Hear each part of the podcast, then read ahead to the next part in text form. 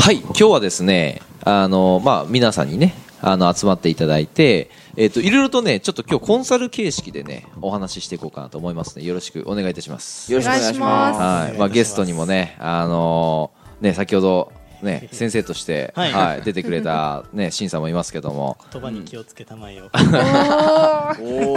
ね先生ですからねろしくお願いします。今回はですね、まあ、僕が営業ということでねいろいろとこう、まあ、教えてるというかねあのその部分で、えー伝えていきたいこともねあの話していくんであお二方もね、はいい、ろいろ聞いていただいて、まあ、質問があればね、えーしてほしいなというふうに、さはい、思います。で、まあ、今回ね伝えたいことはあのまずねその、まあ、営業っていうものは、まあ、皆さんご存知だと思うんですけど、まあ、もっともっとねこうちょっと後ろの方というか、まあ、うん一番最初の部分のねお話をしていきたいなというふうに思うんですけども、まあ、まずですねなぜ、まあ、営業のねあの知識が必要なのかとか、まあ、なぜ営業のスキルを身につけた方がいいのか。そしてあなたたち自身が、えーなぜ営業することによって、まあ、未来が変わるのかと。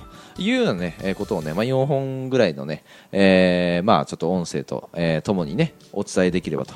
えーいうふうに思っておりますんでね、まあ、あのざっくりと聞いていただければ嬉しいかなというふうに思いますんで、ふんふんとかなるへそとかね、あの言ってももらってね、全然結構ですので、なるへそ。はい。ああなるへそ。そういうふうにねあのまあ楽しい雰囲気で、ね、聞いてほしいなというふうに思います、まあ、目の前にねあのモンスターボールとメロンがありますけども、はい、同じような丸ですけどもね、はい、あのそれをねちょっとこう触りながらやってほしいなというふうに思います。どっちを取るかですね。はいね、そうですよ、本当ね、そうですよ、マスターボールは間違えた、モンスターボールか、モンスターボールかメロンかね、どっちでもいいんですけども、はい、あのまずね、あのそもそもの話なんですけど皆さんあの物を買ったことがあると思うんですよ、ではい。そこのね今ちょっと触ってますけどねああ。のモンスターボールもこれモンスターボール。シンさん買ったんですもんねはい、僕が日本橋のポケセン行って買ってきました。そうなんですよ。で、これ買ったものじゃないですか。で、はい。物ってこうありふれてると思うんですけども、うん。えーこの物を買った時に、えーどういうふうにね、あの買ったのかとか、えーそういうのも全部営業になってくるんですよね。うん。営業されて、実は買ってたりするんですよ。はい。うん、で、えっと、もっともっと前に、えっと、話をすると、あのーまあ、物を買うってことは、えっと、日本に生まれてで日本でこう住んでいてで今後のその、えっと、経済とか未来とか、まあ、そういうものを考えつつ皆さんが、まあ、実はあの生きてるわけですよ、そこまでねすごいこう考えてる方いないと思いますよ、いやーうん今日の経済状況はとかね,、はい。ね経済指標はとかね、うん。いろんなことをねこうなんだろうな、うん本気で考えてる人って多分ごくわずかだと思うんですよ。うん。多分エリートサラリーマンとかも、まあ、考えているようなことをじゃあ普通の一般の方が考えているか、うん。特にねその社会と接してない、えーって言い方するとちょっと語弊があるかもしれないけど例えば主婦の方とか、うん。ね、それから、えっと学生の方とか、うん。そんなにこう社会が出てない社会に出てないとあんまし触れてないところっていうのはたくさんあると思うんですよ。うん。うん、だからこそねまず日本のねあの今後の未来とか、そういうものはねどんなことが待ってるかと、うん。まずそこの部分から伝えていって、えー最終的に、えーまあ、知識をね皆さんに伝えていきたいなというふうに思うんですけども。あのいる最近ね僕ねあのあることやっててね最近 FP の勉強してるんですよ。知ってます、はい。FP って、うん。ファイナンシャルプランナーって知ってます、はい。FP 知ってる。あ知ってる、はい。ああさすがしんくん。知ってる。ねえ。さすがですね。偉い子ですね。ええ。あのファイナンシャルプランナーっていわゆるその金融ねえー設計者、えーお金の設計者っていうことで、まあ、その人の人生のね、えーまあ、キャッシュポイントの部分キャッシュポイントのまあ現金が、ね、こう出たりとかあ入ったりする、ねえーうん。部分だったりとか、えーそれからまあ結婚したらさ結婚資金が必要だったりするじゃないですか、はい。うん。知ってます？結婚資金ってどれぐらいかかるか。結婚資金？はい。結婚式例えば。200万とかですか？ああもっとしますよ倍以上しますよ。おー。500万ぐらいするんですよ。本当ですか？いや本当本当本当。えー。これマジな話で。ねしんさんしますよ。いや全然しますよ。えしますしますします。500万するんですよ。500万。はい。うんまあはい。ご祝儀とかがあるとあのそれでこう半分ぐらいになったりするんだけどもああの自分で出さなきゃいけないのはやっぱ500万ぐらいになるうん。ねあのかかったりとかしますね。ーううん。んでそういうライフイベント絶対あると思うんですよ。うん。まだ結婚してない方はこれから結婚したりとかね。うん。で、えっと、子供がいない方は、えーこれから出産とかね迎えたりとかさまざまなイベントがあるんですよね、まあ、ざっくり言うと,、えーとまあ、じゃあ例えばしんさん最近結婚すると、はい。うん、でなった時も今言ったね、えー500万ぐらいのね結婚資金がまあ必要になったりする。お、金ね。ね、お金ですよ、うん。でそれから、えーまあ、例えばじゃあ子供ができたと、うん。ね、一人の人がね一人の人がっていうか一人の子供が、えー、大体そうだな二十歳になるまでうん。にどれぐらいお金がかかるかっていうと、うん。まあ2000万って言われてるんですよ、うん。0歳から二十歳まで。20歳までいい2000万ですだ年間100万ぐらいのねしかもそれは普通の普通の、えーなんていうのかな教育を受けてですからね。でこれが例えば私立行きたいとかね、うん。大学でももっともっとこう医療学科じゃないけども、はい。なんかそういうねあのいいとこに行きたいってなるともっともっとお金がかかるわけですよ、うん。わあうん、めちゃくちゃかかるんですよね。でしかもそれが1人だったら2000万で終わるかもしれないけどじゃあ2人だったらかける2ですからね。うん。でそれで終わらないんですよ。まだマイホーム、うんね、例えば買ったとした。うん。ね、そしたら、えー僕がねやってた時あのげ現場監督僕やってたんですけどその時に、あのーまあ、販売してた、えー価格帯が大体3000万から5000万とか、うんなんですよね。えそう。って ってなってくると、あのーじゃあさっきの言った2000万円。ね、子供2000万円。えそれから家例えばじゃあ、え間取って4000万円、ね、それからえ結婚資金500万円ってなるとじゃあいくら必要なんだって話じゃないですか。ね、ここまではまだいいんですよ。しかしここのこ今後のね、あのー僕らがじゃあ年を取ってきて、まあ、年金をもらったりする年になったとしましょう。うん65歳とかでね今受給できますけども、えーじゃあ新さんが今30歳だとしましょう。もっと若いけどね、もっと若いよ。うんもっと若いけど30歳だとして、まあ、計算しやすいように。あとじゃあ35年後に、えーそれこそ、えー年金がもらえると、うんなった時にえー、と大体65歳の、えー老夫婦って言い方だとちょっと失礼に当たるかもしれないけどその老夫婦が、え2人で生活する。そこからねスタートしてね、あの2人で生活するためにどれぐらい家にねお金があったら、えー生活ができるかって。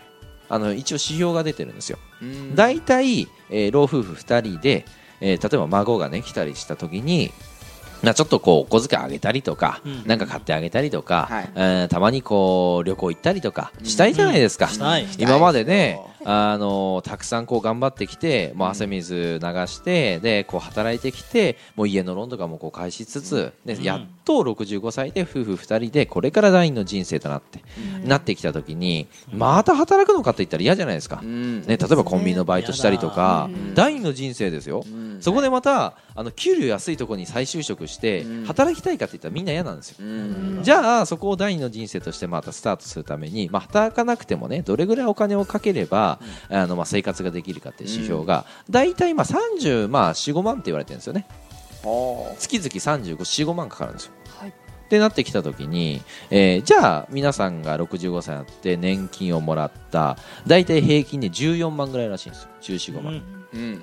じゃあ年金だけじゃ実はもう生活ができないんですよ、うん。足りてないですね。うん。足りてないんですよね、うん。いくら足りてないかっていうと計算すると35万のマイナスまあ14万、うん。まあ簡単に考えたらまあ20万ぐらいですよ。うん。あで20万円毎月毎月マイナスなんですよ。うん。うん。赤なはいそう赤字。で1年間で、えー計算するとはい。20万かける12だから240万でしょ、うん。これ年間ですからね。ーうんで65歳からじゃあい皆さんいくらいついくつまで生きるかとうん。いう話になるんですけども、まあ、うん。男女の平均年齢は現在は一応84歳、うん。うん、って言われてるんで、まあ、65歳から考えてこれも計算しやすいようにすると、まあ、20年ぐらいうん。あるわけじゃないですか、うん。さっき1年間で240万ですよ、はね、10年間で2400万ですよ。うん。いは10年じゃないですかね。倍の20年なんで4800万で5000万近くのあ。貯金がないといですね。ダメだと。いうのが今後の日本の皆さんの待ち受けてるすみませんちょっと不安を煽っちゃうんですけども、うん。あのーまあ状況なんですよね。う。うんんでこうやって、あのーまあ、僕がその FP その勉強してくるとさまざまなことをねこうなんか知らなかったことがやっぱ知識がやっぱ増えてくるんで、あのまあ、そういうのも伝えていきたいと思うんですけど皆さん今言った僕年金って言ったんですけど年金ってあの1種類じゃないですからね、うん。ううん。んいくつもあるんですよ年金って。僕がさっき言った年金の65歳受給っていうのはいわゆる老齢こうあの老齢年金ってやつですね。老齢年老齢年金ですね。はい。で、えっと皆さん国民年金だけ入ってる方もいれば、うん。えー厚生年金入ってる方もいると思うんですけどあくまでも土台は国民年金。うん。その上に厚生年金というものが乗っかってきて受給ができるとうん。いうような形になっていくんですけど、うん。じゃあここをねじゃあ、えー例えばじゃあ皆さんがどれぐらいの年金を払っていてどれぐらいもらえるのか。うんね、そして今あなた自身がどれぐらい毎月お金を貯めていてその65歳自分がじゃあ働かなくてもいいような年になった時にどれぐらいお金を持ってるかっていう計算したことありますかって話なんですよ。うん。真剣に考えたことあります？いやーあんまりないんですよないですね。なくないですか？うん。まあ恥ずかしい話僕もなかったんですよ。うん。そう僕もなくてなんかね勉強すればするほどねブルーになるというかあやべえなっていうねそう状況なんですよ一応国もねいろいろと考えてあのーまあその先ほど言った年金の部分だったりとか、えーまあ保障の社会保障の部分っていうのは、うん。あのーまあ体制を作ってはくれてるんですよね、ううん。でもその体制知らないがゆえに、もらえるものがもらえなかったり、逆を言えば、えーまあ、もらい損ねちゃったりとか、うん。ああいうのもあったりするんですよね、うん、だからそういう部分をまずね皆さんがその情弱だってことをね覚えてください。そうですね。そう。情弱。情弱。だってことを覚えてください。現実を。そう現実をまず受け止めてほしい。受け止めてほしい。そう受け止めていただく。情弱です。そうですよだってこうまず僕がこういう話をして全部知ってたら別にいいんですよ、うん。全部知ってて、えー僕資産形成全部してるんで大丈夫ですっていうんだったらうん。別にいいんですけども、うん。多分ねこれ10人いってもね多分9人はやってないんですよ。うん。ほとんどやってないです。よほとんどやってないです。ほとんどやってない、うん。90%やってない。うん。だから皆さんなんとなく不安だから、あのー生命保険入ったりとか、ん。ね、なんか積み立てたりとかしてません、うん。うんしてます？保険とか。入ってます？保険。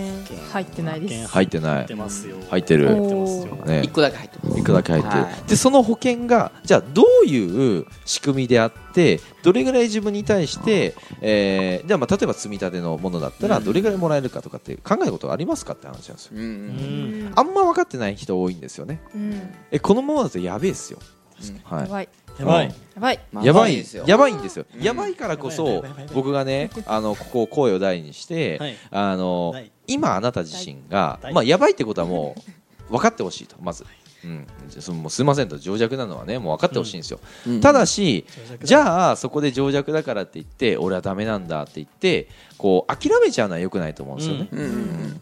諦めてほしくない、うん。ね。うん。むしろここからまあ転換してくれればうん。おそらくあなた自身の、まあ、人生はバラ色に変わるんじゃねえか。バラ色。うん。バラ色ですよ。ババババババラ色変わるんじゃねえかなと僕は思ってるんでまあいそういう部分っていうのをね今回まあちょっと第4回に分けてねはいあの伝えていきたいなというふうに思います、うんはいまあ、ここまでは大丈夫ですか？大丈夫です。はい。大丈夫ですか？情弱でバラ色ですね。あそうねそう。そうですね。情弱からバラ色です。あ情弱からバラ色。情弱からバあラ色情弱でバラ色だったらちょっとおかしい話です最高ですね。そう。情弱でバラそうそう。飛んじゃってますね。そう。だからこそねじゃあじゃああのやべえってこと分かったんではい。何をしたらいいかってことをね、まあ、これからねちょっと話をしていこうかなというふうに思うんですけどもあのまずはですねあなた自身が、えー会社員、えーうん。それから、えー、と自営業。うん。うーん、まあ、それからこう家のねあー家っていうかその代々受け継いでいるその例えばまあ家業でもいいですわ。うん。何でもいいんですけど、まあ、働いてる方ですよね、はい。うん、でもしかしたらニートの方もいるかもしれないけども、うん。あの給料もらってる給料が一つのところ、うん。いわゆるキャッシュポイントが一つの人が多いと思うんですよ。世の中に、うん。うん。うん。この人は危ないです危険信号です、なるほど。ほとんどめちゃくちゃ危険信号ですね、うんで危ないんですよ、えなんでかって言ったらさっきも言った通り60じゃあ例えば60歳で定年退職しました、ってなった時に、うん。あの再雇用っていう、まあ、うん。これはあのー企業によって違うんですけども、そうそうそう。もう一もう一回、まあ、天下りちょっと違うかもしれないけど もう一回そこの会社に勤め直すっていう、うん。あのうんことができるんですけどうん。大体給料半分ですよ半分。半半分以下ですよ。半分以下。半分。今まで例えばじゃあ30万もらった人が15万とかでああら。また受けるんですよ。うあん。いやー。ってなったら今のあなたの生活習慣それから買ってるもの食べてるもの全部いいんですけども、うん。半分にできますかってことですようんいやー。ちょっと厳しいっすよね。さすがにご飯半分は嫌だな。ご飯半分っていうか 全部が半分になって全部が半分ですよ。全部が半分。もうクラスが半分。えクラスが半うん分クラス。レベルがもう。レベルが半分。だ住んでること服も半分。センターも。あいわゆるあのいやいや違う違う違う貧乏貧乏茶碗貧乏茶碗あ貧貧乏茶碗そうそう。前だけねそうピシッとしてうん。後ろがねこうなんもないっていうね。うん。貧乏茶碗になってい前けるかっていう。だけあって後ろが後ろがない。後ろがないのが貧乏茶出てるような。碗それが貧乏茶碗うん。貧乏ちゃま嫌だ。嫌ですよね。嫌ですね。65歳で貧乏っちゃいますよいややばいですね。今だったらまだ若いからいいかもしれないけど、うんはい。うん65歳で考えてほしいですよ。嫌ね。嫌じゃないですか。みすぼらしいというかうん恥ずかしいというか俺何なんだろう情けねえなって思いません？い確かに60で背中出てたら恥ずかしい。や恥ずかしい。恥ずかしいわ。うんね。若い女性じゃないんだからね。で今言ったねその、まあ、キャッシュポイントが一つの人っていうのは本当に危険信号なんで、うん。まあ、次回そのキャッシュポイントを増やす部分、うんねうん。その部分についてねお伝えしていきたいというふうに思います。よはい、はい。ということでね終わりたいと思います。ありがとうございます。ありがとうございますす